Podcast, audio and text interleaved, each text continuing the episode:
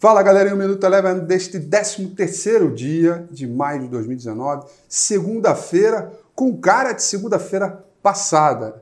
Essa retórica do Donald Trump através do Twitter em agravar a situação do conflito comercial entre Estados Unidos e China está só no começo. Hoje foi a vez da China dizer que pretende retalhar os Estados Unidos. O mau humor, portanto, permaneceu por todas as praças do mundo inteiro. O índice americano, o S&P 500, caiu 2,41%.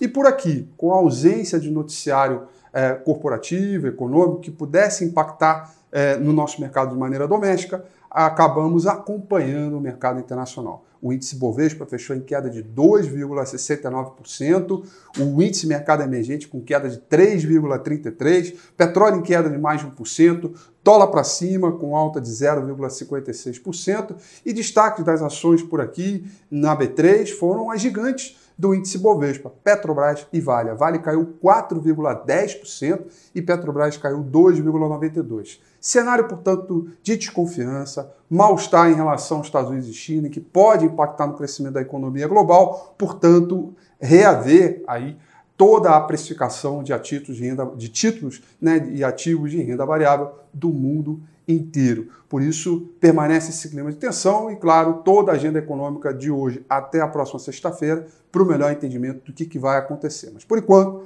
é proteção e bolsas em queda. Minuto Eleven fica por aqui, mas eu deixo aí o meu convite para você compartilhar esse vídeo, curtir, ficar ligado. Amanhã eu estou de volta. Um grande abraço.